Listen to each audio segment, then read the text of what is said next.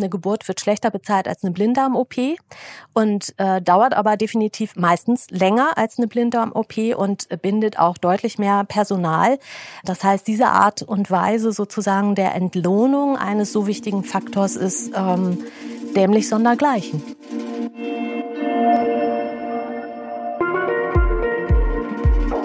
Heiliger Bimbam.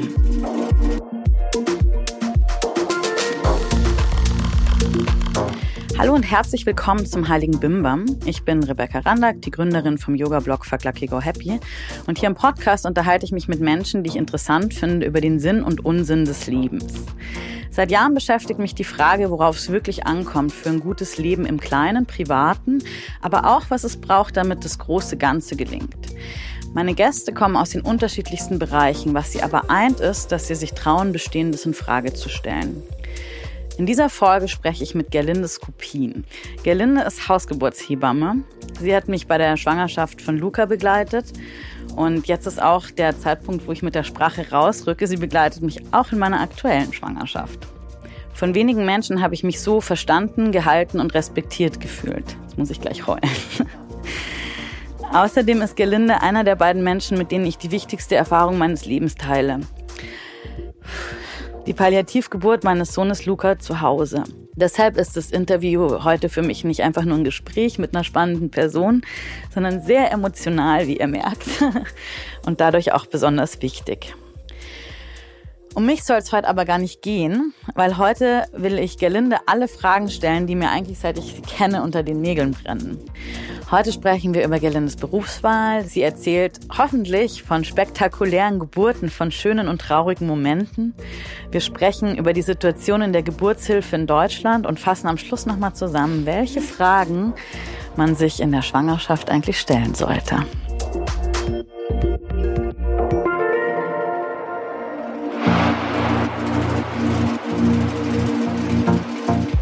Der Sponsor für die heutige Folge ist Yoga Vidya, ein in der Yoga-Welt wohlbekannter gemeinnütziger Verein, der außerdem Europas führender Anbieter von Yoga-Ausbildungen und Weiterbildungen ist.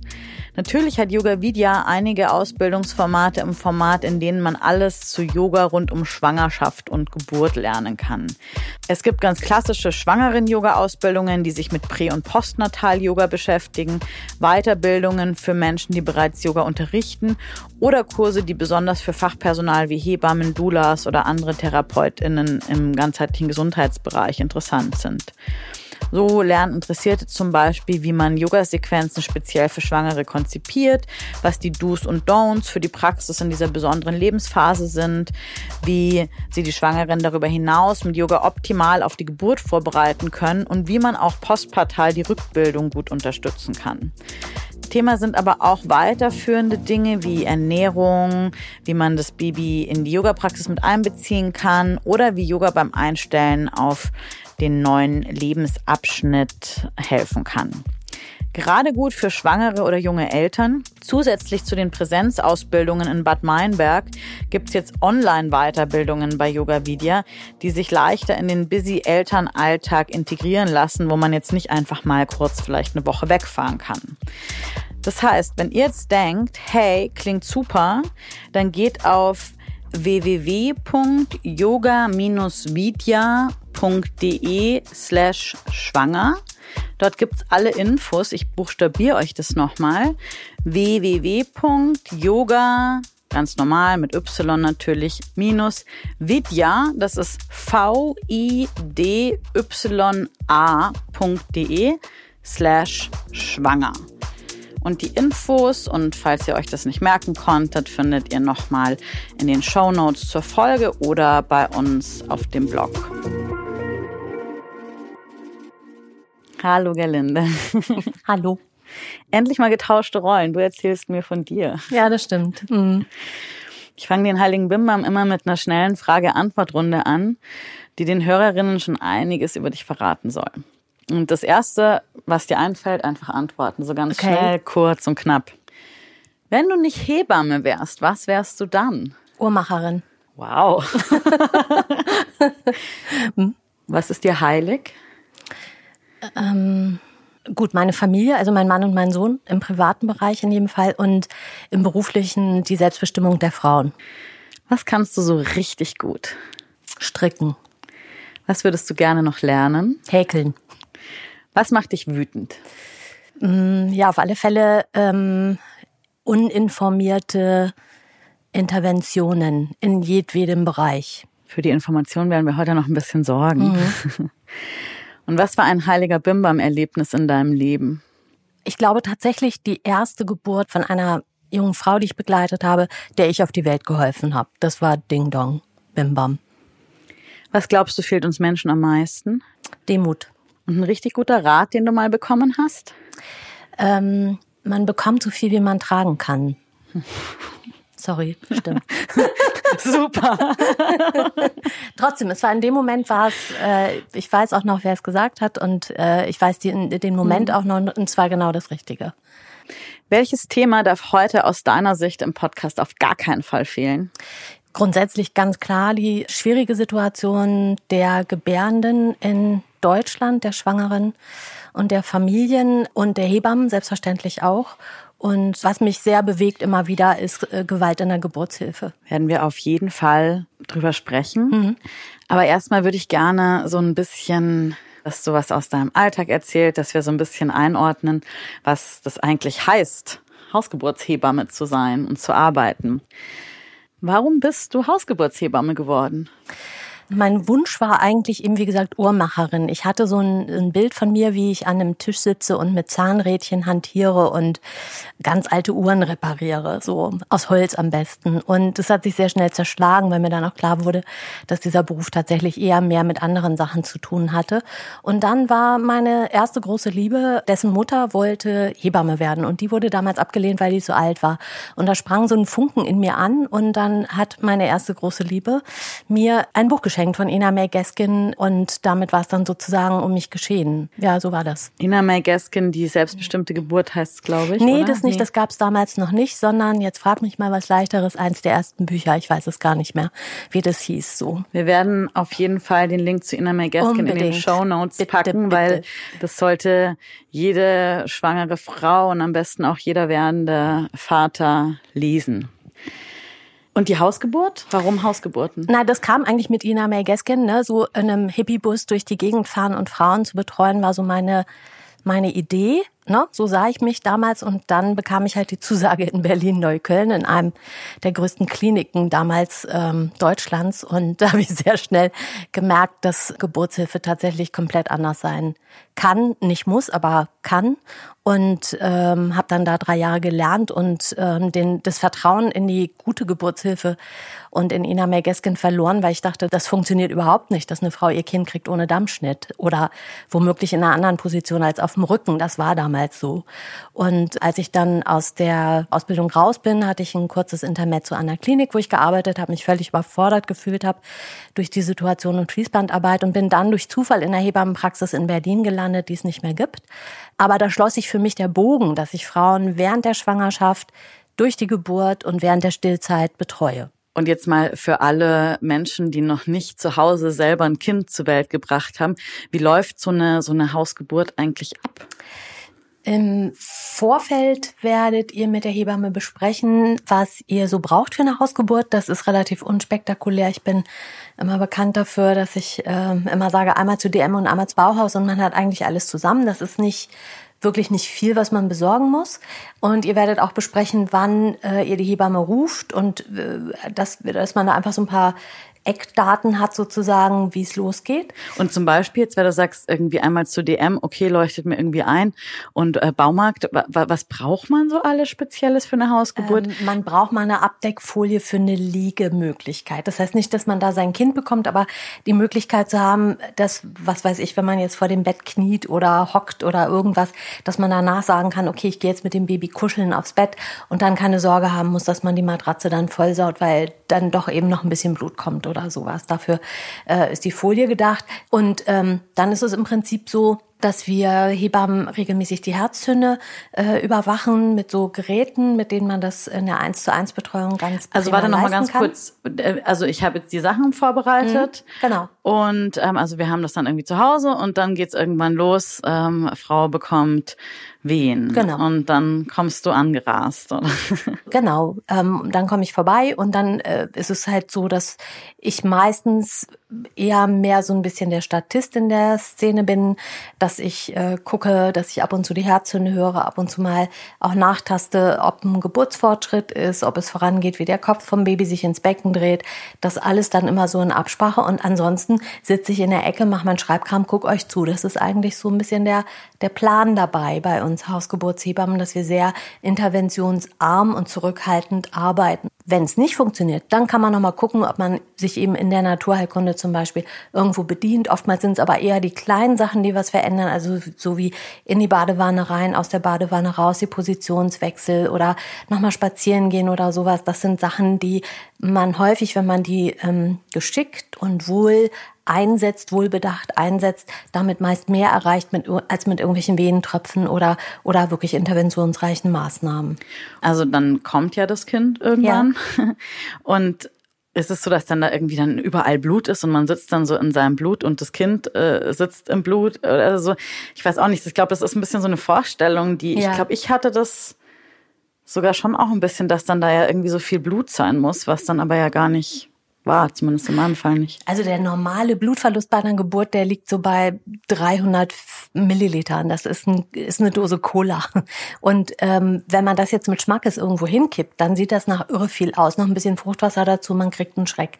Jetzt ist natürlich in der Klinik immer so, da sind abwischbare ähm, Gerätschaften und, und Möbel. Das heißt, man probiert da natürlich möglichst ähm, rein auch zu arbeiten, was ja Sinn macht. Daheim muss man das nicht oder braucht man das auch nicht ähm, und hat dort viel eher so eine sehr organische Wahrnehmung, so dass das häufig so ist, dass die Frauen das gar nicht registrieren mit dem ganzen Blut. Und wir Hebammen sind auch relativ fix immer hinterher, das wegzuwischen und äh, die Unterlagen zu wechseln. Am Ende ist es eine Maschine Wäsche und ein halber blauer Sack voll Müll. Mehr, mehr ist es nicht. Aber ich erinnere mich, als ich meiner Mama erzählt habe, ich äh, mache jetzt Hausgeburten, sagte sie auch, das Erste, was sie sagte, war, war, oh Gott, Kind, die Sauerei zu Hause. Hm? Gut, und ähm, dann im Idealfall wird äh, das Kind geboren, alles ist gut, mhm. und dann untersuchst du das Kind genau. noch? Also das äh, meistens ist es so, das Kind wird geboren, das passiert dann alles in, in Ruhe, weil ich muss ja nicht gleich zur nächsten Frau. Das ist der signifikante Unterschied ähm, zur, zur Klinik, ne, wo die Kollegin dann bei einer Geburt dabei ist und ähm, dann halt auch weiß, okay, ich kann jetzt in Zimmer drei, weil jetzt fängt die Frau an mit dem Pressen. Ich bin dann da, irgendwann wird die äh, Plazenta, die Nachgeburt geboren, dann äh, schneidet einer von euch beiden die Nabelschnur durch und ähm, ich gucke mir die Plazenta mit euch zusammen an, ob alles dran ist. Und dann wird erstmal in aller Seelenruhe gekuschelt und gestillt. Und wenn das vorbei ist, dann mache ich so Sachen wie, man guckt nach, ob es Geburtsverletzungen gibt, ob man die versorgen muss, ob ich die versorgen muss. Ähm, und dann machen wir zusammen die U1. Das heißt, wir wiegen und messen das Kind zusammen, ähm, gucken, gucken nach, ob alles dran ist. Es gibt dann Medikamente, die man absprechen kann, dann auch nochmal. So äh, läuft das ab. Und das ist in insgesamt ein deutlich ruhigeres ähm, Szenario, als man das so aus den Kliniken kennt, auf alle Fälle. Und dann setzt du dich ins Auto und fährst nach Hause und oh. legst dich erstmal ins Bett und pennst eine Runde, oder? Das kommt jetzt drauf an, zu welcher Tages- oder Nachtzeit das ist. So, wenn es passt, gehe ich ins Bett, ja. Aber manchmal ist es so, also viele Kinder werden in den frühen Morgenstunden geboren und dann äh, passiert es auch manchmal, dass ich dann in den Klamotten, in denen ich da geschwitzt habe und wo vielleicht auch ein Klecks Blut oder Fruchtwasser drauf ist, halt dann in den Tag zu meiner normalen Arbeit weiterfahre und dann die Hausbesuche mache und die Leute immer ganz äh, äh, bezaubert dann sind, dass ich mit so einer großen Wolke Oxytocin und Glückseligkeit in den Augen und zugegebenermaßen auch meistens ziemlich viel Müdigkeit dann bei den Leuten vorbeikomme und noch erzähle, dass ich jetzt leider ein bisschen komisch aussehe, aber gerade von der Geburt komme und das verzückt immer alle. Und das finde ich eigentlich auch mal ganz schön. So. Hm? Das ist irgendwie auf jeden Fall echt aufregend. Mhm, auf alle Fälle, ja. Was sind das so für Menschen, die sich für eine Hausgeburt entscheiden? Also, ich weiß nicht, wir haben ja auch oft Witze drüber gemacht, so, dass es die, äh, die Hippies mit den Batikröcken sind und Ich habe dich jetzt nie als extremen Hippie mit Batikrock erlebt. Muss. Würde mich jetzt zum Beispiel auch nicht so einstufen. Aber gibt es sowas, wo du sagst, ja, was sind das so für Leute, die sagen Hausgeburt? Also über die Jahre, glaube ich, was mir total gut gefällt, sind es oft Leute, also äh, ich denke mal, dafür spricht sich mein Name auch oder steht mein Name auch so ein Stück, dass das so normale Leute sind, weißt du, so wie ihr im Prinzip auch. Also Leute, die einfach sagen, Geburt ist was Normales. Warum soll ich das im Krankenhaus machen? Ich vertraue mir, ich vertraue meinem Körper, ich vertraue meinem Kind und ich vertraue meinem Mann und dann auch der Hebamme und das kriegen wir auch zu Hause hin. Das finde ich eigentlich auch meine Beweggründe sozusagen für, für die Hausgeburtshilfe, dass ich denke, geboren werden und sterben gehört zum Leben dazu und warum soll das nicht zu Hause stattfinden dürfen, wenn soweit alles in Ordnung ist? Ne? Ich glaube schon, dass es auch oft Frauen sind, die sehr selbstbestimmt in ihrer Frauengesundheit auch sind, äh, auch klar drüber nachdenken, was sie für Prioritäten setzen, was ihnen wichtig ist, ähm, so dass das sicherlich auch meistens Familien sind, die eben aus diesem doch sehr reflektierten Background auch kommen die quasi auch so eine gewisse Verantwortung für sich übernehmen können und auch vielleicht eine Portion Mut mitbringen, oder? Na, Mut glaube ich jetzt, ich persönlich finde es ja mutig, ins Krankenhaus zu gehen. Ja, aber, stimmt, geht mir eigentlich auch so, ja. Na, aber so, ich sag mal, Mut, Mut im Sinne von ähm, auch gesellschaftlich dazu zu stehen. Wenn man überlegt, dass wir in Deutschland eine sehr niedrige Rate an Hausgeburten haben, hier in Berlin sind wir, glaube ich, so bei vier oder fünf Prozent außerklinischer Geburtshilfe, dann... Ähm, Was ja eigentlich relativ hoch ist, sogar vier oder fünf Prozent. Ja, wenn deutschlandweit so etwas mehr als ein Prozent ist, dann okay. ist das relativ hoch. Aha. Aber Berlin halt, ne? Wir ja. haben ja auch eine lange Tradition der außerklinischen Geburtshilfe. Das erste Geburtshaus gab es hier, so dass ich denke, das, das spricht alles so ein bisschen dafür. Aber trotzdem muss man davon ausgehen, dass 96 Prozent aller Leute, die man trifft, ähm, Hausgeburten vielleicht eher mittelgut finden, bis hin zu ganz furchtbar. Ne? Und dazu braucht man tatsächlich, finde ich, ein Stück Mut zu sagen, ich stehe dazu. Ich habe mir das gut überlegt ja. und ich habe mich damit auseinandergesetzt. Oder wir uns als Paar oder als Familie. Ja. Als Hebamme kommst du ja Familien extrem nahe. Ich meine, allein schon dieses Zuhause sein und mit Menschen über so auch intime Themen einfach so äh, persönlich sprechen. Und ich meine, bis hin zu so einer Geburt, es gibt, glaube ich, keinen intimeren Moment, mhm. als mhm, äh, ein Kind auf die Welt ja. zu bringen. Zumindest kann ich das so für mich sagen. Wie ist das aus deiner Perspektive? Also auf der einen Seite bist du so extrem nah in diesen Familien und auch so lernst ja so persönlich kennen. Und dann auch da wieder rauszugehen und dass das nicht deins ist. Also wie funktioniert das?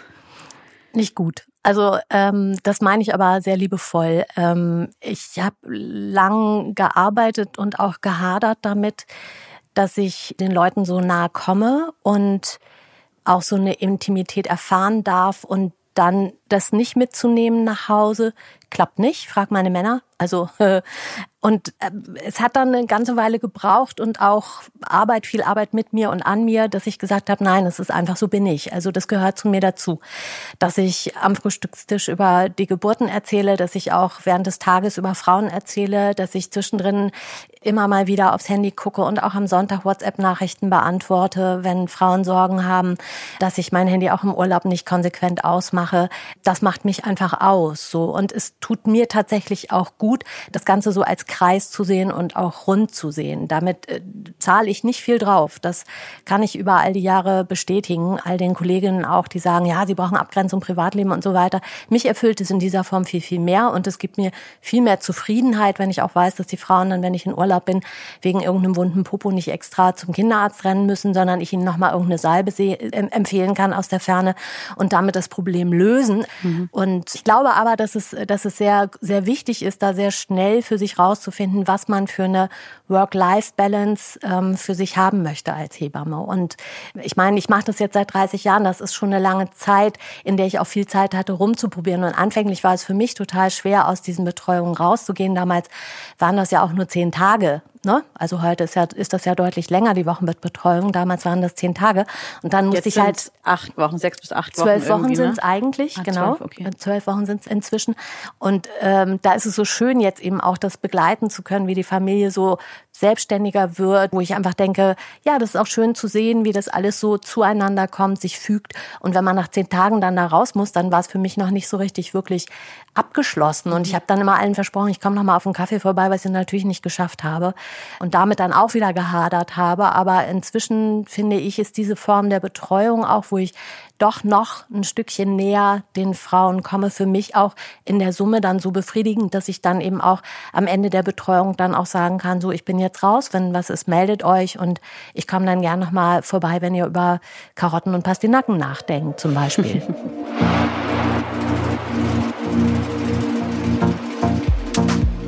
Ich freue mich ganz besonders, dass die heutige Folge von Veleda unterstützt wird. Denn tatsächlich wage ich zu behaupten, dass man ohne Veleda-Produkte nicht durch die Schwangerschaft kommt. Also ich zumindest nicht. In den letzten zwei Jahren habe ich bestimmt 40 Flaschen des Veleda Schwangerschaftspflegeöls in meine Haut einmassiert. Somit 0,0 Schwangerschaftsstreifen und dafür eine Haut wie ein Babypopo. Den neutralen Geruch mag ich so sehr, dass ich das Öl auch unschwanger eigentlich täglich benutzt habe. Und falls ihr selbst auch im Elterngame mitspielt, wurde euch sicher schon die breite Palette der Veleda-Produkte empfohlen, denn da gibt's eigentlich alles, also von speziellen Ölen über Babycremes und sanften Waschlotions bis hin zu anthroposophischen Arzneimitteln. Interessant vor diesem Hintergrund, das Traditionsunternehmen wurde von Rudolf Steiner, dem Begründer der Anthroposophie, ins Leben gerufen und seine Ideen zur Erneuerung des Heilens und der biologisch dynamischen Landwirtschaft kommen nicht nur in den Rezepturen der Produkte, sondern in der ganzen DNA des Unternehmens zum Ausdruck. Das heißt zum Beispiel, dass in der Kosmetik nur beste Rohstoffe aus nachhaltigem Anbau landen, dass auf Pestizide verzichtet wird, ein achtsamer Umgang mit Wasser stattfindet und fairer partnerschaftlicher Handel großgeschrieben wird. Ich finde ja, das ist immer wichtig, aber in der Schwangerschaft ganz besonders, wo man ohnehin so keinen synthetischen Kram ertragen kann. Und bei Babys, die noch so pur und rein sind, möchte man ja auf alle unnötigen Zusätze gerne verzichten. Veleda-Produkte gibt's eigentlich in jedem gut sortierten Bioladen, Reformhäusern, Drogeriemärkten und auch in Apotheken. Mein Tipp, einfach mal querbeet ausprobieren. Wie hat sich dein Beruf in den äh, 30,5 Jahren, in denen du jetzt als Hebamme arbeitest, gewandelt? Ich finde, das Spektrum hat sich erweitert. Also früher haben wir keine Vorsorgen gemacht. Inzwischen ist es so, dass ich einen Teil der Frauen komplett alleine betreue, die eben wirklich nur zum äh, Ultraschall zum Arzt gehen. Und dann ist die Betreuung länger geworden in der Wochenbettbetreuung. Und also ich finde, es hat äh, viele Qualitäten dazu gewonnen in dieser Hinsicht, so dass ich mich mehr auch als medizinisches Fachpersonal gesehen fühle und eben nicht nur als die Tante, die vorher ein bisschen hier Yoga und tiefe Bauchatmung macht und dann nach der Geburt sich mal den Bauchnabel anguckt, so dass wir nicht mehr so reduziert werden können auf solche Kleinigkeiten. Dass ähm, ich auch finde, dass die außerklinische Geburtshilfe auch durch die Diskussion um die Haftpflichtversicherung mehr in der Gesellschaft angekommen ist. Und das finde ich sehr, sehr schön. Ich finde auch, es hat sich in, in dem Bewusstsein der Frauen nochmal auch viel geändert. Die sind selbstbewusster geworden, also viel informierter geworden. Das ist natürlich, damals gab es das Internet nicht. Da konnte man dann seine Ina May Gaskin lesen oder eben nicht. Und ähm, es gab vielleicht sicherlich noch viele andere Bücher, aber dazu musste man die Zeit haben. Inzwischen ist es ja schon so, dass viele Frauen wahnsinnig und zum Teil auch manchmal leider sehr überinformiert sind und dadurch auch verängstigt werden. Und ähm, dass diese Kategorie ganz deutlich zugenommen zugenommen hat in meiner Arbeit unbedingt, ja. Du hast ja gerade auch schon äh, den, den Hebammenmangel angesprochen. Mhm. Liegt es auch am finanziellen? Also was, was verdient man als Hebamme so? Also, also bei den angestellten Hebammen kann ich nicht mitreden, das weiß ich nicht. Die werden ja nach Tarif bezahlt. Da gibt's äh, Tarif, Tariftabellen, in denen man das finden kann. Die freiberuflichen Hebammen, da äh, wir haben eine Gebührenverordnung, nach der wir uns richten. Und es gab vor einigen Jahren mal äh, eine Studie, die das ausgewertet hat, eine unabhängige Studie. Und da waren wir äh, bei einem Stundenlohn von 8,50 Euro, beziehungsweise die, die Geburtshilfe machen oder außerklinische Geburtshilfe begleiten, bei einem Stundenlohn von 11,50 Euro. Das ist jetzt inzwischen schon ein paar Jährchen her. Weiß gar nicht genau, wann die war, fünf, sechs Jahre oder sowas, roundabout. Da reden wir von brutto selbstständig. Ja, und wenn du mich fragst, ich denke schon, es ist ein ganz großes finanzielles Problem ist, dass der Anreiz für ähm, junge Frauen und Männer fehlt, diesen Beruf zu ergreifen ähm, und zu sagen, ich möchte gerne Hebamme werden, wenn man weiß, dass man in den Kliniken eigentlich quasi zerschossen wird, weil man nur noch rennt für wenig Geld und in der Freiberuflichkeit äh, ein bisschen dasselbe Problem hat, dass man halt äh, tierisch viel arbeiten kann kann, dann aber auch einen ganz äh, schlechten Ausgleich im Privatleben dazu findet und keine geregelten Arbeitszeiten hat, dass das einfach auch ein hoher Preis ist, den alle zahlen. Ne? Was glaubst du, bräuchte es vor allem, um mehr junge Menschen dazu zu bewegen, Hebammen zu werden oder in der Geburtshilfe zu arbeiten? Ich persönlich sehe tatsächlich wirklich ein ganz großes Geldproblem da. Es gehört natürlich ganz klar eine Wertschätzung dazu, ein Respekt dazu. Das Fenster, in dem wir Leute begleiten, sei es jetzt in der Klinik oder in der außer, außerklinischen Arbeit, ist ja ein kurzes. Das heißt, die Frau ist in der Familienplanung, dann hört man vielleicht schon mal was über Hebammen, dann wird sie schwanger, dann braucht sie eine, wird sich eine suchen, eine freiberufliche für die Vor- und Nachbetreuung. Dann, egal wo sie ihr Kind bekommt, im Krankenhaus, wird sie eine Hebamme im Kreißsaal kennenlernen oder mehrere, je nachdem, wie lang die Geburt dauert. Sie wird vielleicht in, einer, in einem Geburtshaus ihr Kind bekommen, wird da mehrere Hebammen kennenlernen und die, die dann Dienst hat, wird da sein in der 1 zu 1 Betreuung im Krankenhaus oder in der außerklinischen Hausgeburtshilfe, wird sie eine Hebamme für sich haben. Dann hat sie die Wochenbettbetreuung, dann hat sie die komplette Stillzeit und dann fängt das Problem an, sich zu verschieben in Richtung wir brauchen Kita-Platz, dann kommt die Grundschule und dann rutschen wir Hebammen von der Timeline weg. Das heißt, dass die Problematik auch ist, dass das Bewusstsein sich einfach dann verschiebt. Zu Recht ja auch. Es verändert nur einfach nichts, wenn es immer wieder allen Leuten auch wegrutscht. Ich meine, das ist der Start in ein Leben, ein ganzes Leben. Ja. Und wie könnte man das schaffen, dass das nicht nur, ich würde vor allem sogar sagen, jetzt mal Frauen oder, oder Mütter, die gerade irgendwie ein Kind bekommen, dass sie sich dafür interessieren, dass sie sich dafür einsetzen. Und ich meine, du hast ja selbst gesagt, klar, es verschwindet aus dem Bewusstsein, aber es ist doch trotzdem so, irgendwie muss es doch, das geht uns doch alle an, verdammt. ja, also ich glaube, wir Hebammen sind einfach zu wenig um gehört zu werden dann haben wir doch leider tatsächlich einen großen Teil der Ärzteschaft einfach gegen uns. Also zumindest in der außerklinischen Geburtshilfe gibt es ja nicht so viele Ärztinnen und Ärzte, die uns da unterstützen. Warum glaubst du, ist es so? Puh, also ich sage dann immer, ich glaube, das ist seit dem Mittelalter so, wo wir irgendwie auf dem Scheiterhaufen verbrannt worden ja. sind, weil wir zu viel wissen. Ich glaube, das ist sicherlich immer ein Machtgerangel auch wer hat recht? Ähm, es ist natürlich schwierig für eine niedergelassene Gynäkologin einen niedergelassenen Gynäkologen, wenn wir mit drei Jahren Ausbildung oder jetzt in vier Jahren Studium ankommen und das machen, was sie machen, wofür sie hart und lang und bitter äh, studiert haben. Und das hängt, glaube ich, auch so ein bisschen mit einer sehr patriarchalen Struktur in Deutschland zusammen, dass ähm, wahrscheinlich auch in anderen Ländern ganz sicher, dass äh, man eben mit so, ähm, wie soll ich sagen, halt Argus-Augen auf andere Berufe guckt, die sich äh, der weißen Kittel-Domäne äh, nähern. So, ne? Also, mhm. dass ich glaube, dass, dass das da sicher mit reinspielt, wäre so mein Gedanke. Ne? Ja.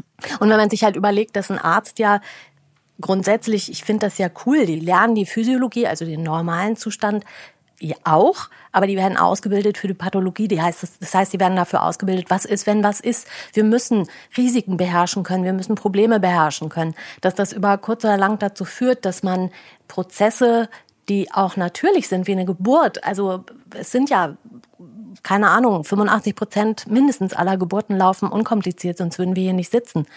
Und dass man auch so einen Prozess, der eigentlich von ganz alleine funktioniert, dann mit mit diesem Background, dass man gelernt hat, es gibt viel Medizin, es gibt viel Technik, wir können den Tod vermeidlich beherrschen, wir können das Leben vermeidlich beherrschen, auch funktionieren kann, zu sagen, dann können wir auch Geburt beherrschen. So, dass wir das aber gar nicht müssen, weil das ja in sich erstmal funktioniert und auch ein Vorgang ist, der wenn man sich da nicht zu sehr einmischt, auch von ganz alleine funktioniert erstaunlicherweise. Das fällt, glaube ich, vielen dann schwer, wenn sie das gelernt haben, dass sie eigentlich irgendwas machen müssen, damit etwas funktioniert. Und dann loszulassen und zu sagen, hey, der Frau geht's gut, dem Kind geht's gut, das wächst und gedeiht. Ich hebe hier meine Hände und mache einfach gar nichts.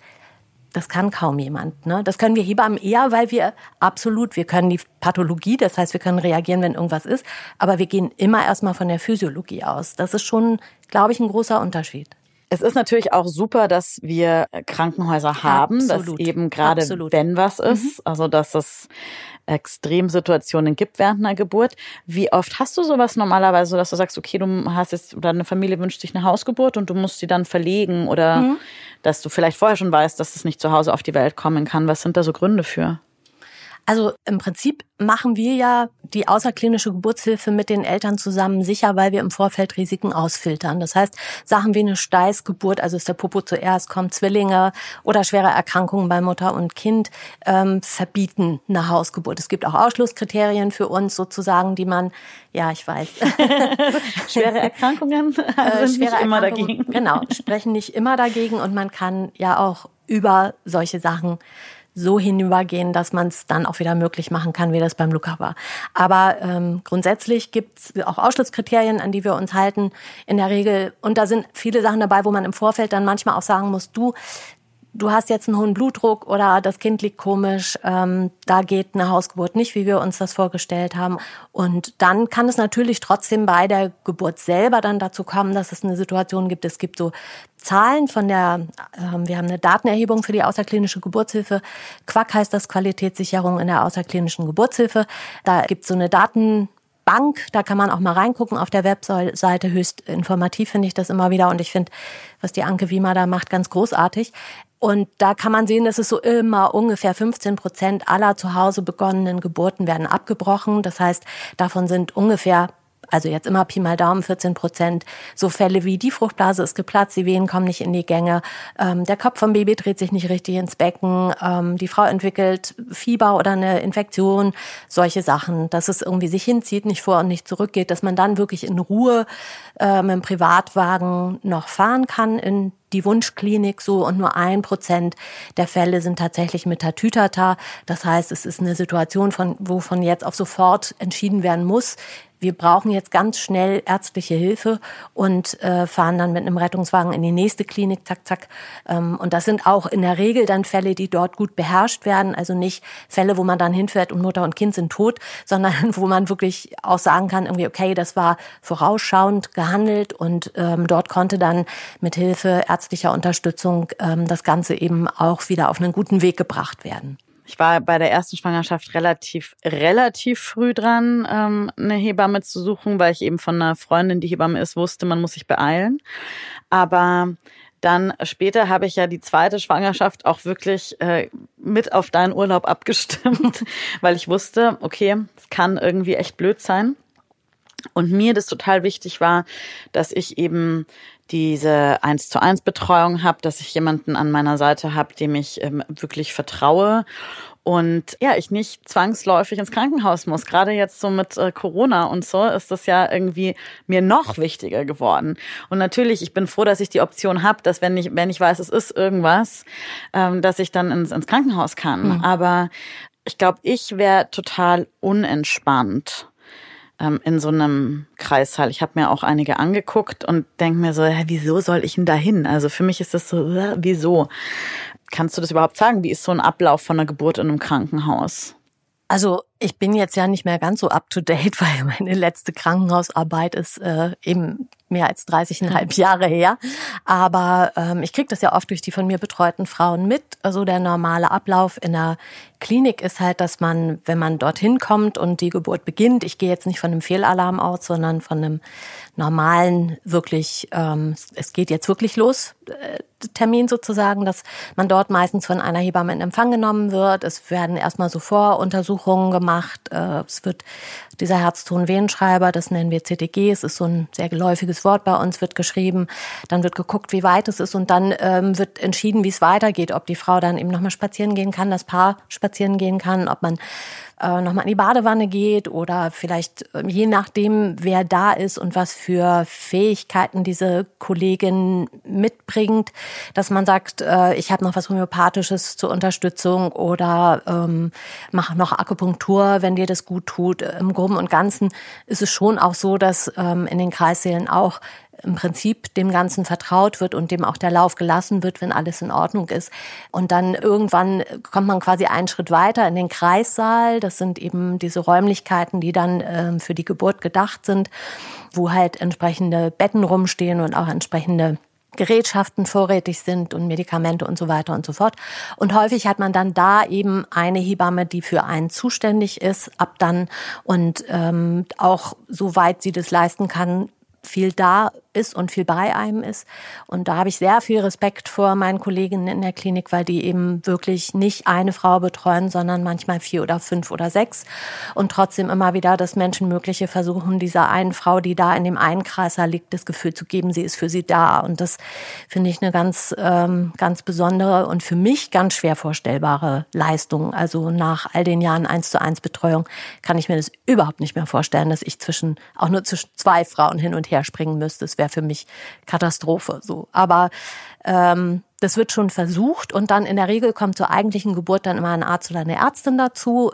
Im günstigsten Fall steht sie dabei und schaut zu oder sitzt in der Ecke und verabschiedet sich dann wieder, wenn es Geburtsverletzungen gibt, wird die werden die versorgt von der Ärztin. Die Hebamme guckt das Kind an, macht diese U1, die erste Vorsorgeuntersuchung beim Kind und nachdem gestillt wird und dann wird äh, ungefähr nach zwei Stunden äh, die Frau dann auf die Wochenstation geschoben mit ihrem Bette und wenn die Frau ambulant geht, dann kann sie nach vier Stunden frühestens dann nach Hause gehen. So im ungünstigsten Fall, wie man das durchaus auch häufiger beobachtet, ist es so, dass unter Umständen viel, viel los ist, nicht nur eine Hebamme, sondern drei, vier, fünf für die Frau zuständig sind, diese dann auch unter Umständen in ihrem Schichtsystem dann auch nochmal wechseln, die Ärzte Dito. Das heißt, dass diese Frauen unter Umständen, die da gebären, mit ihren Partnern zusammen, einmal das komplette Kreißsaalpersonal an sich vorbeiflanieren sehen, mit all den Konsequenzen von vaginalen Untersuchungen, Ultraschall nochmal, ähm, Zugänge legen, also Infusionsmöglichkeiten äh, vorbereiten und Medikamente absprechen und Pläne ändern, weil vielleicht die eine Kollegin das eben noch vorgeschlagen hat und dann sagt der Arzt aber, nee, wir machen das. Ja, genau, das ist ja auch meine Erfahrung, also was jetzt meine ähm, erste Geburt anging, dass ich erstmal halt total nervös war und dann ähm, hatten wir dich angerufen und aber in dem Moment, in dem du dann kamst, also du kamst ja dann erst ein bisschen später, weil es, es, es dauert ja auch erstmal noch so ein bisschen und dann hieß es ja auch immer noch so, ja, Erstgebärende, das dauert. Ähm, aber in dem Moment, in dem du dann da warst, hat sich die ganze Situation entspannt und es ging dann auch ratzfatz, äh, dass, dass äh, der Luki geboren war. Und ähm, wenn ich mir vorstelle, da wäre dann die ganze Zeit noch jemand anderes und ein neuer Arzt und eine neue Ärztin und vielleicht noch mal eine Untersuchung, dann stelle ich mir das total extrem für den Geburtsverlauf vor und kann mir auch total vorstellen, dass dann einfach nichts weitergeht. Hm. Und das ist doch dann auch der Punkt, wo vielleicht Frauen verkrampfen und wo es dann zum Geburtsstillstand kommt und wo dann eigentlich in einem Krankenhaus dann auch eher Interventionen passieren, oder? Ja. Mhm. Und was sind das dann so für, also was bezeichnet man als Interventionen und gibt es da Zahlen, wie viele das sind? Also äh, Interventionen bezeichnen tatsächlich schon so Sachen wie Homöopathie, Akupunktur oder auch ätherische Öle. Das muss man schon ein bisschen weitergreifen, den Rahmen, weil ähm, in dieser Datenerhebung über in der außerklinischen Geburtshilfe müssen wir das zum Beispiel ankreuzen. Ne? Das spielt auch eine Rolle, weil es geht dabei um etwas, was jemand mit der Gebärenden macht, sozusagen. Ne? Und meine letzten Zahlen, die ich noch im Kopf habe, so ganz äh, viel kann ich mir dann auch manchmal nicht merken, aber ist, dass ähm, ungefähr jede vierte Frau einen Wehentropf bekommt in Deutschland und ungefähr nur sieben Prozent aller Geburten wirklich komplett ohne Intervention ablaufen. Das heißt, ohne Akupunktur und Homöopathie, aber auch ohne Wehenmittel, ohne Sauglocke, ohne Dammschnitte, ohne ähm, Kaiserschnitt. Kaiserschnitt, genau, ja. Mhm. Was glaubst du, wie viele Interventionen sich vermeiden ließen? Und ich meine jetzt mal, naja, ein homöopathisches Mittel oder eine Akupunkturnadel ist was extrem anderes als äh, ein Wehenmittel, das ja auch wieder oft für Komplikationen sorgen kann, oder? Also ich meine, so Interventionen sorgen ja dann auf der anderen Seite auch wieder für Schwierigkeiten während der Geburt. Absolut. Ich meine, es gibt Interventionen, die sind nötig. Da will ich auch gar nicht drüber diskutieren. Ich persönlich denke halt, dass so Sachen wie eine Massage oder Akupunktur oder Homöopathie, Naturheilkunde im weitesten Sinne, sage ich jetzt mal, eher etwas ist, was wie soll ich sagen, dem Körper hilft es aus eigener Kraft, das zu tun, was er tun muss. So. Das ist was anderes, als wenn ich jetzt mit einer Intervention von außen komme, sei es jetzt eine medikamentöse Intervention oder eine technische Intervention, die etwas diesem Körper abnimmt, so. Und es hat natürlich auch immer die Möglichkeit in sich, damit etwas zu tun, was Mutter und Kind mehr schadet, als dass es als dass es hilft. Und wenn man sich überlegt, also jede vierte Frau bekommt ein Wehenmittel unter der Geburt, dann ist das natürlich auch eine Zahl, die ich irre finde, wenn man sich vergegenwärtigt, wie lange es die Menschheit gibt.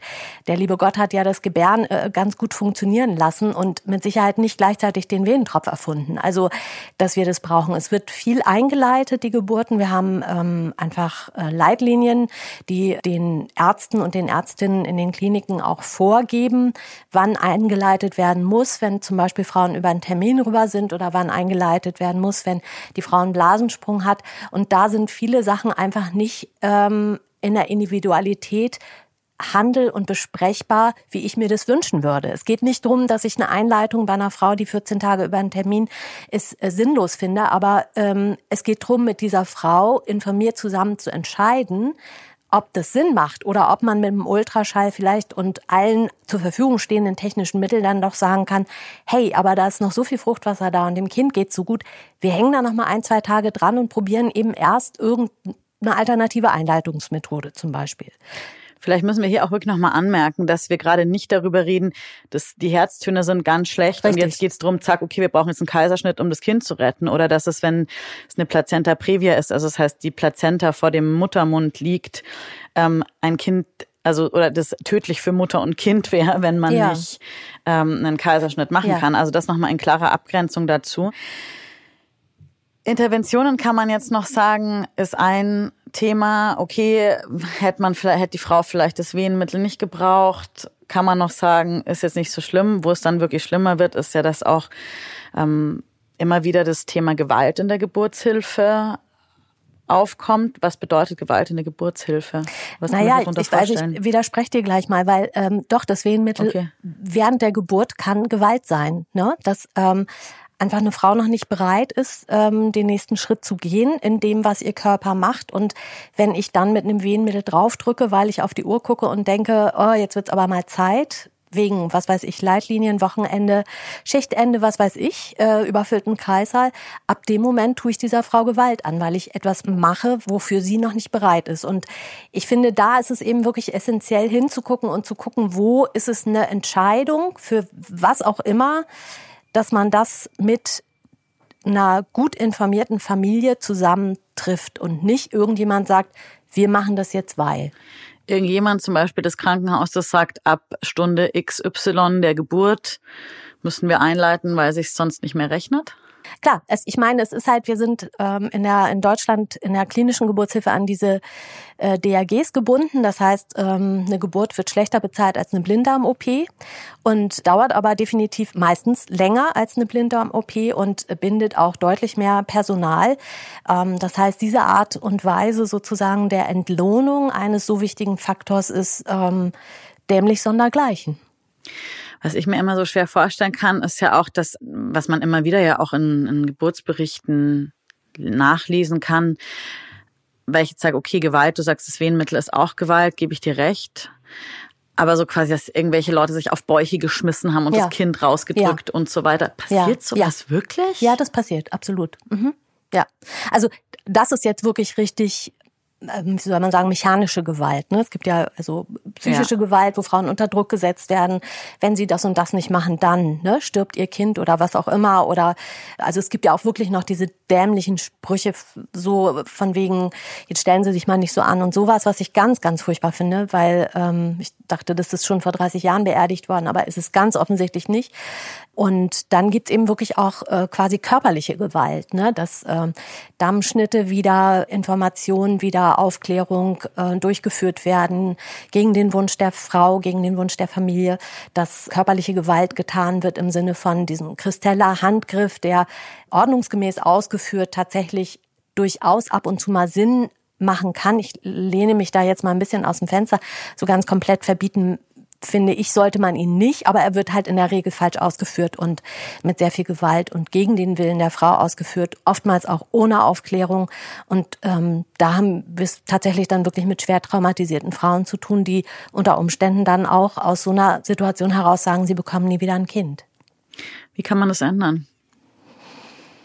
Ich glaube tatsächlich, da wären interdisziplinäres Arbeiten absolut sinnvoll, äh, Supervision für Kliniken zwingend, unbedingt Fortbildung auch von nicht nur von Professoren an den Unis zwingend, sondern vielleicht auch mal Fortbildungen von Frauen oder Fachleuten, die sich mit dem Thema Gewalt in der Geburtshilfe auseinandersetzen.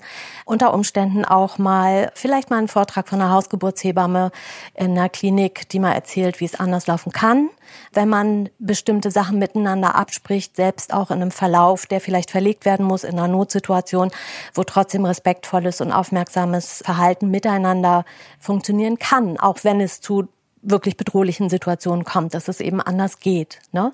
Und ich glaube, da ist es vielleicht auch schon sinnvoll, an der Uni was zu ändern, da mehr die Physiologie mit ins Boot zu holen. Also es gibt so Projekte zum Beispiel in äh, Flensburg an der Uni, wo Hebammen und Geburtshelfer und Geburtshelferinnen äh, zusammen unterrichtet werden. Auch und unterrichtet. Was ist der Unterschied zwischen Hebamme und Geburtshelferin? Äh, Geburtshelferin ist jetzt der große Begriff über Gynäkologen, Gynäkologinnen sozusagen. Die okay. auch, also ähm, dass solches miteinander auf Augenhöhe argumentieren, auch zwischen diesen beiden Bereichen, glaube ich, auch viele Blicke nochmal in beide Richtungen öffnen kann, ne? sowohl in Richtung äh, der Hebammen, dass sie eben auch vielleicht nochmal anders mit der Idee, wie arbeiten meine ärztlichen Kolleginnen umgehen, als auch umgekehrt mit den ärztlichen Kolleginnen, die halt dann vielleicht auch nochmal einen anderen Blick auf die Physiologie bekommen, wenn sie eben von jemandem unterrichtet werden, der davon ausgeht, dass Geburt was Normales ist, was funktioniert. Du hast gerade das Studium schon angesprochen.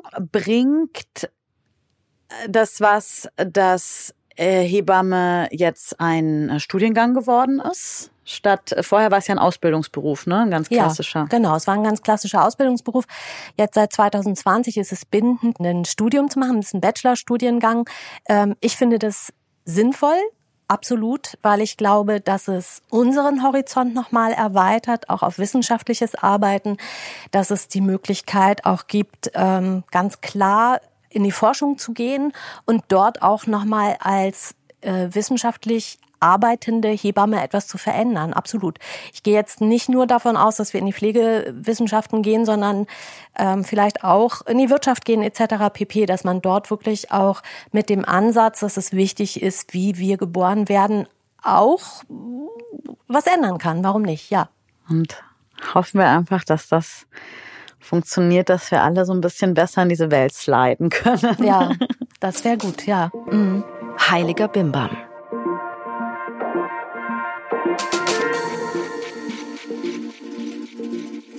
Lass uns zum Abschluss noch kurz so ein paar handfeste Tipps zusammensammeln.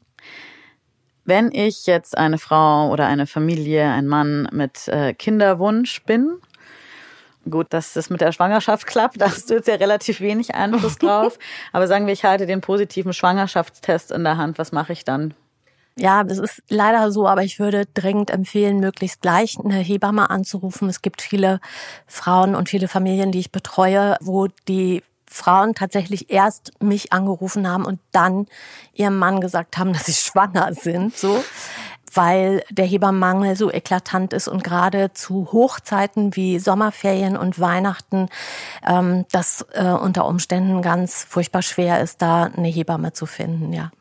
Und eine Hebamme finden ist ja so, das kann man so leicht sagen. Ich weiß noch, ähm, als ich schwanger war, ich habe das auch nur so nebenbei und eigentlich durch Zufall mitbekommen, dass es so dieses Jahr schwanger, als positiver Schwangerschaftstest ruft sofort die Hebamme an. Und dann war ich so, ah, oh, i, ach ja, Hebamme, hä? Und dann sagt so eine Freundin von mir als erstes, naja, das musst du jetzt erstmal überlegen, was du dir, wie du dir das, die Geburt dann vorstellst, wo mhm. du dein Kind kriegen willst. Und ich so, die, die, das schwanger, ich bin schwanger, ein Kind ja. kriegen, wo, hä? Also, was gibt's für unterschiedliche Hebammen? Was sind das für Optionen? Ähm, wie ich eben, also, sich so früh zu entscheiden schon, wo ich mein Kind kriegen will, ist ja auch total schwierig. Zumindest ja, in der ersten Schwangerschaft. Also, ich find's absurd. Ich find's absurd. Also, ich kann mich erinnern, als ich angefangen habe mit der Hebammenhilfe, war es oft so, dass die Frauen sich um die 25., 26. Woche drumherum gemeldet haben und gesagt haben, so, Sie haben jetzt so ein bisschen rumgeguckt, wo Sie Ihr Kind kriegen wollen und irgendwie fühlt sich der Gedanke nach einer Hausgeburt ganz toll an. Das ist heutzutage echt schwer, weil du dann keine Hebamme mehr findest. Das heißt, man muss sich im Prinzip ab dem Moment, wo man schwanger ist, schon überlegen, wäre eine Hausgeburt oder eine Beleggeburt.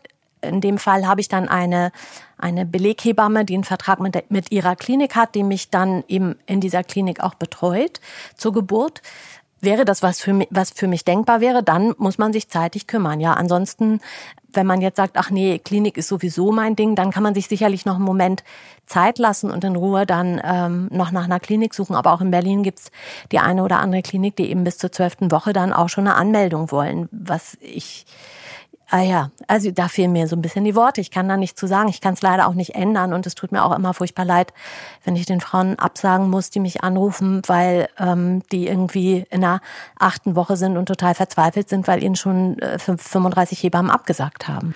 Was würdest du äh, Frauen oder ja, ich würde einfach sagen die Familien, weil es ja eine Entscheidung, die man nicht alleine für sich treffen mhm. kann, ähm, raten? Also so als Entscheidungshilfe. Ich fand das irgendwie wahnsinnig ich fand es gar nicht so leicht zu sagen, so, okay, wie will ich eigentlich mein Kind kriegen? Und wo will ich mein Kind kriegen? Und also was sind so Fragen, die man sich stellen sollte? Also ich glaube tatsächlich, für mich ist der Aspekt der Sicherheit ein ganz großer. Damit meine ich jetzt nicht die Sicherheit dadurch, dass da lauter Geräte um mich piepen, sondern die Sicherheit, wo fühle ich mich sicher und geborgen. Und das ist tatsächlich eine Entscheidung, die muss man aus dem Bauch heraus treffen ich finde schon, dass es auch manchmal Sinn macht, einfach mal so sich ein so wie du es auch erzählt hast oder ihr es auch gemacht habt, sich einen Kreissaal anzugucken, sich ein Geburtshaus anzugucken, so die die Vibes aufzunehmen, die einem da so entgegenkommen ähm, und und so ein bisschen in sich reinzuspüren und zu sagen, was fühlt sich für mich sicher an, wo fühle ich mich gut aufgehoben, weil dann gelingt Geburt. Woran erkenne ich eine gute Hebamme? Dass sie dich mag. ich finde tatsächlich das wirklich ganz, ganz essentiell, dass man das Gefühl hat, man wird, man wird gemocht von der. Das äh, ist, also ich schließe viele Leute in mein Herz so. Ähm, aber dass ich der Frau signalisiere, so wie du bist, mag ich dich. So, was du machst, ist gut. Und ich vertraue dir, du kriegst es hin. Und das müsste irgendwie als Gefühl bei dir ankommen, sozusagen. Manchmal sind es auch andere Sachen, an denen man es festmacht. Aber so letzten Endes, die Frauen sagen ja oft auch dann danach, es hat gestimmt mit dir. Ich glaube, das ist so, das Stimmen ist ein bisschen, ist mir ein bisschen zu groß formuliert, aber das, dieses Gefühl, die mag mich, die nimmt mich so, wie ich bin. Stimmt, aber ich erinnere mich auch noch, also als wir den ersten Termin hatten, ich habe zu dir am Telefon gesagt, irgendwie so, ja, wir müssen ja, können wir uns mal treffen, mal gucken, wie so wie es läuft. Und dann dachte ich so, oh, kann ich das jetzt irgendwie sagen? So dieser mhm. Hebammenmangel und so. Ich dachte mir, ich kann ja jetzt nicht sagen, also woher soll man es denn wissen? Also dass es irgendwie, dass, es, dass der Flow äh, da sein muss, so dass es zwischenmenschlich irgendwie klicken muss, sehe ich auch als ganz ähm, absolut essentiell. Ist was dran an einer schmerzfreien Geburt? Gibt's sowas? Ui. ähm, es gibt schon, oder sagen wir es anders, ich glaube, dass es Frauen gibt, die Geburt als sehr kraftvolles, intensives Ereignis erfahren und dies nicht Schmerz nennen möchten können. Ich glaube schon, dass es das gibt. Oder habe das auch schon erlebt, ja? Das kann ich schon auch so sagen. So auch gerade oftmals nach einer Hausgeburt. Also ich komme jetzt ja auch gerade von einem Hausbesuch von einer jungen Frau, die hat halt auch danach gleich gesagt, das war ja gar nicht so schlimm. Ich habe mir das schmerzhafter vorgestellt. Es war einfach irre anstrengend. So. Und diese Formulierung fand ich, fand ich ganz gut. Also fürs erste Kind finde ich das schon eine Leistung, dass jemand danach das so reflektieren kann und sagen kann, es war irre anstrengend, ne? Ich fand es auch nicht schlimm. Also schlimm kann ich nicht sagen. Es war auch total schön. Also ja, oder war also hat schon wehgetan. Aber Klar, ne? Ja. Also so ich glaube, dass man diesen Schmerz ja. auch anders benennen kann, ne? dass man auch sagen kann, es ist einfach eine wahnsinnige Kraft in einem Körper, die sich so so selbstständig macht und da hast du gar keinen Einfluss drauf. Da kannst du nicht sagen, wir machen morgen weiter oder gib mir mal zehn Minuten, ich brauche einen Kaffee oder so. Das funktioniert nicht, sondern ne? Also wie eine Freundin von mir mal gesagt hat, irgendwann reitet Mutter Natur vorbei, dann musst du dann mhm. auf dieses Pferd aufspringen und dann geht es auch voran. Und das ist, glaube ich, was, da gibt man so ein Stück die Kontrolle ab mhm. und das ist ja auch manchmal ein sehr schmerzhafter Prozess, der auch Wehenschmerz manchmal auch verstärkt und es dadurch noch schmerzhafter macht. Mhm. Weil es nicht unbedingt jedem leicht fällt, dann loszulassen und zu sagen, hey, mach mal weiter. Schon gut. Sei es okay so. Hm. Okay, und dann sagen wir, das Kind ist geboren, gesund und munter, hoffentlich. Mutter, Mutter, Kind äh, und Rest der Familie sind wohl auf. Was ist dann wichtig? Also ich glaube, wir Hebammen sehen uns oder ich sehe mich oft als Schützerin des Wochenbettes, so ein bisschen, weil das schon auch in einer Zeit wie dieser sehr schnell geht, Corona hin oder her, dass die Frauen doch ähm, den Anspruch haben, sehr schnell wieder zu funktionieren und sehr schnell wieder ihren Alltag wieder haben zu wollen. Und ich finde das schon wichtig. Das Wochenbett dauert acht Wochen, egal ob man sich beeilt oder ob man sich Zeit lässt. Das ist eine Phase, wo sich ganz viel umstellt, wo man sich sortiert, hormonell sortiert, körperlich sortiert. Das ist wichtig, dass man sich da die Ruhe und die Zeit gibt, die das Ganze braucht und sich nicht die Hütte vollpackt mit Besuch und am Tag fünf schon wieder beim Ikea steht. Jetzt haben wir so einen großen Ausflug einmal rundrum gemacht durch Schwangerschaft, durch Geburt bis hin äh, zum Wochenbett mit allem, was gut und was schlecht laufen kann und so.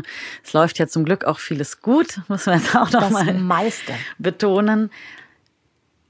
Was ist das, was dich am meisten antreibt, was dich bewegt, auch nach so langer Zeit einfach noch als Hausgeburtshebamme zu arbeiten? Das ist ja nicht selbstverständlich.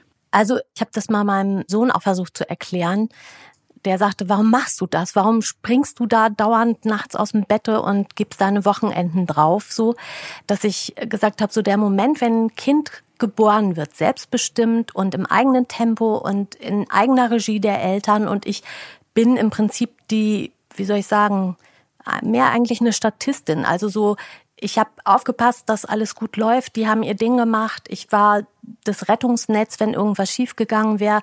Und im günstigsten Fall fängt auch der Vater das Kind auf oder mit mir zusammen so.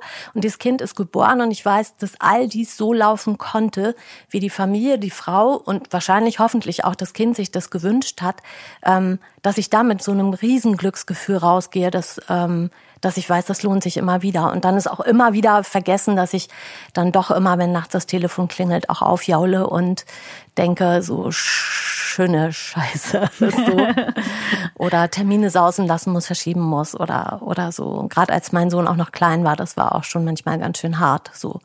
Und ähm, er hat dann einmal gesagt, das werde ich ihm nie vergessen, weil er sagte, ähm, immer wenn er wenn er sieht, wie wenn ich von Geburten erzähle, wie ich leuchte danach, dann weiß er, das ist der richtige Job. Und jetzt muss ich schlucken.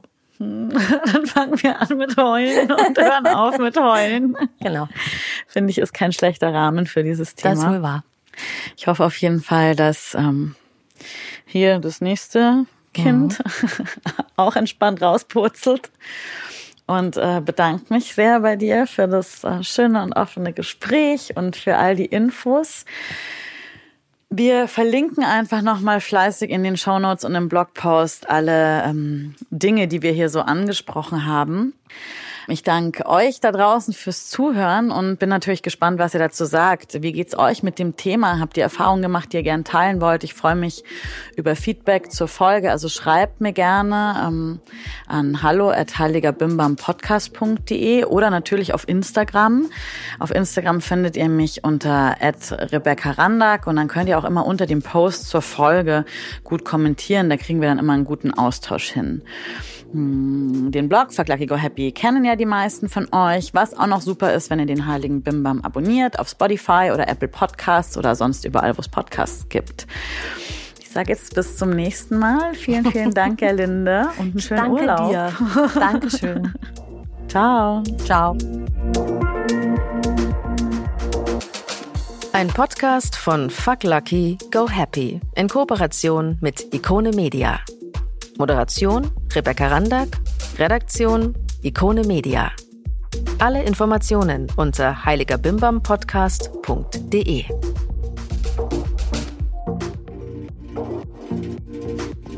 Thank